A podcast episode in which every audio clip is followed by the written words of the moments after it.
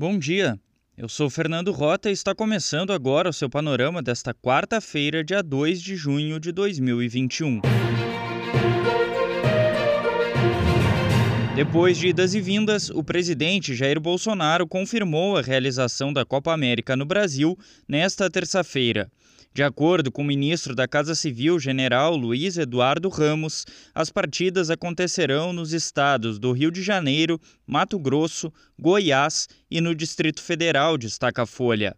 Para evitar a propagação do coronavírus, o torneio será realizado com portões fechados sem a presença de público. Os governadores também teriam exigido vacinação das delegações e profissionais de imprensa, além de um sistema estilo bolha, onde os participantes ficam isolados.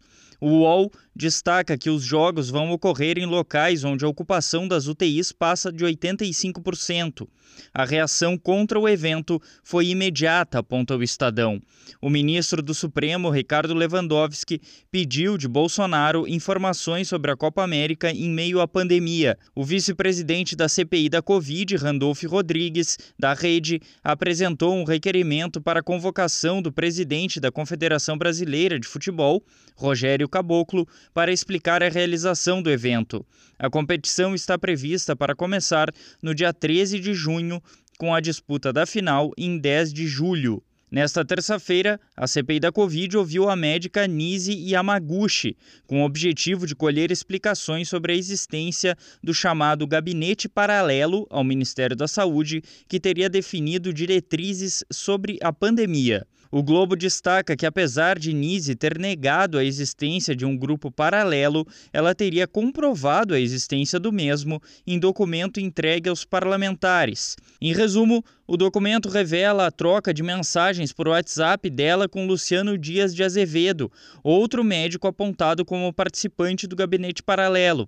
Na conversa, eles discutem a redação de um decreto do presidente da República sobre a cloroquina. As mensagens foram apresentadas por Nise para demonstrar que ela não pretendia mudar a bula da cloroquina, o que permitiria a prescrição do medicamento para tratar o coronavírus. Após o depoimento da médica, o presidente da CPI, Omar Aziz, do PSD, disse que já está provada a existência do chamado gabinete paralelo, composto por pessoas não especializadas, revela o G1. O ex-ministro da Saúde, Eduardo Pazuello, vai assumir a Secretaria de Estudos Estratégicos, cargo ligado à presidência da República.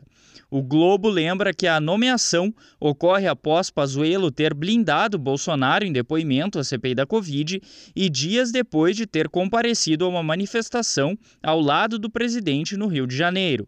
O ex-ministro está respondendo a um procedimento administrativo no Exército pela participação no ato e pode ser punido. Foi assinado nesta terça-feira o contrato de transferência de tecnologia da AstraZeneca para a Fundação Oswaldo Cruz. O acordo permitirá a produção nacional do insumo para a confecção da vacina contra a Covid-19. Atualmente, o Brasil só produz imunizantes importando a substância, sobretudo da China, lembra a CNN. O Brasil registrou 2.346 novas mortes por coronavírus nas últimas 24 horas e ultrapassou a marca de 465 mil vidas perdidas desde o início da pandemia, reporta o UOL. Pelo Brasil, três dias após uma ação policial violenta para reprimir um protesto contra o presidente Jair Bolsonaro no centro do Recife, o comandante da Polícia Militar de Pernambuco pediu exoneração do cargo. O governo afirma que as investigações sobre as responsabilidades dos policiais continuam, aponta a Folha. Dois homens que não estavam no protesto perderam a visão de um dos olhos. Em Belo Horizonte, as aulas não devem voltar em junho, mesmo com a vacinação dos professores, reporta o Tempo. Porto Alegre pretende começar a vacinar a população com 50 anos ou mais em junho, relata a Gaúcha ZH. Moradores de 11 cidades de Santa Catarina estão sem luz há quatro dias desde a passagem de um tornado pela região. Cerca de 80 mil pessoas são afetadas, destaca o NSC Total.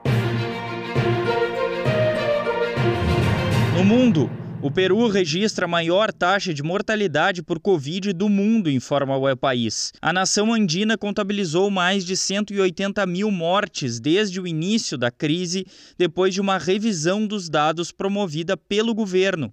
O Ministério da Saúde local tinha registrado até o momento pouco menos de 70 mil óbitos. A Organização Mundial da Saúde aprovou nesta terça-feira o uso emergencial da vacina Coronavac do laboratório chinês Sinovac.